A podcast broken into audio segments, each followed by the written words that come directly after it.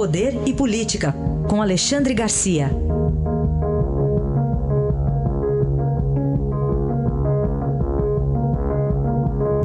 Alexandre, bom dia. Bom dia, Raíssa. Bom dia, Carolina. Oi, bom dia. Vamos começar aqui com a CPI do BNDES, Alexandre. Os nomes dos ex-presidentes Lula e Dilma aparecem no relatório final da CPI? Aparece. O relatório final saiu depois de 200 dias investigações, depoimentos, né, é, é, convocações né, de gente do BNDES. E a ideia era, a intenção era investigar por que saíram esses empréstimos para Cuba, para Venezuela, para Moçambique, é, para outros países, aí, é, em geral, ditaduras amigas. Né? É, dinheiro que parece que passou por cima da, do, da finalidade do BNDES, que é Banco Nacional de Desenvolvimento. Ele virou banco internacional a pretexto de financiar, de pagar empreiteiras brasileiras. Né? Aí, no final, Lula e Dilma aparecem como uh, autores de crimes nos empréstimos na gestão petista, e mais 71 pessoas. Aí a conclusão, o relatório sugere o indiciamento de Lula, de Dilma e dessas outras 71 pessoas. Essa sugestão vai agora para o Ministério Público, que vai avaliar se há consistência nas, nas conclusões do relatório para saber se eh, completa a denúncia e encaminha para a Justiça.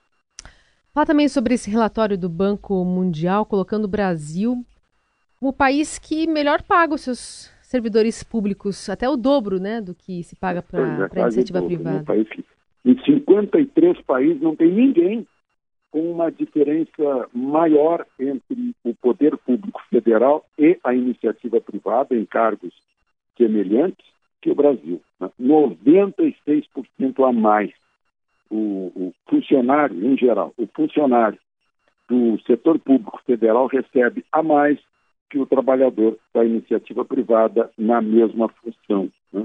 É, é um relatório do Banco Mundial é, que confirma a necessidade da reforma administrativa de que falamos aqui. E Paulo Guedes vem falando toda hora. Né? A, a disparidade, a, a, os privilégios, as vantagens, as gratificações, a estabilidade, a promoção uh, automática. Né? Uh, 11% uh, do, da folha dá mais de 20 mil reais per capita. 22% está entre 15 e 20 mil. 44% entre 10 mil e 15 mil reais.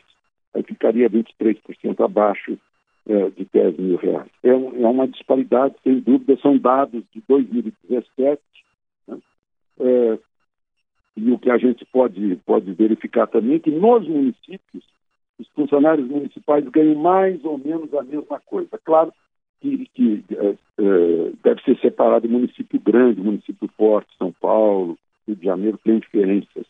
E nos estados, em geral, a diferença é de 36% a mais no funcionalismo estadual em relação à iniciativa privada. Estudo completo também está aqui no portal estadão.com.br com esse detalhamento que o Alexandre trouxe e outros também. Alexandre, e esse. Pois não, Alexandre. Isso mostra a necessidade né, de uma reforma administrativa que ponha mais é, isonomia nessa história. Sim.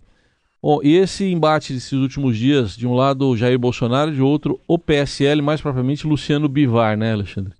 Pois é, é um desgaste desnecessário, né? Esse bate-boca que poderia ter sido resolvido, como aliás disse o presidente, como se fosse briga de marido e mulher, mas aí não metas a colher, faça em casa essa briga e resolva. Mas é que se tornou público pelo próprio presidente, ao, ao dar um, um cochicho num militante do PSL de Pernambuco, dizendo que, ó, esse cara está queimado, não esquece o PSL. Aí já fizeram listas de apoio ao, ao presidente dentro do partido, uh, há gente que apoia o Luciano Bivar, e ao que tudo indica, o que está em jogo aí é a verba da campanha eleitoral para a eleição municipal, se vai ser, é, é vão gastar muito, vão gastar pouco, vai sobrar para a campanha seguinte, né?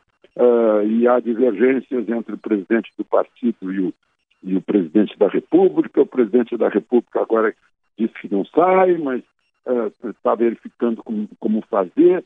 Não tem como não lembrar que o PFL era um partido nanico. Né? E virou partido grande, aliás, dos maiores, por causa de Bolsonaro. Bolsonaro é que puxou o partido que abriu a sigla para ele ser candidato. Né? Mas, o, na verdade, não foi o PFL que elegeu Bolsonaro. Foi Bolsonaro que elegeu o PFL. E agora a gente tem esse, esse impasse aí, né, com briga de dois presidentes, o do partido e, e o presidente da República, e desgaste para o partido dos presidentes, sem dúvida, e perda de energia. A análise de Alexandre Garcia, que amanhã estará de volta ao Jornal Eldorado. Obrigado. Até amanhã. Até amanhã.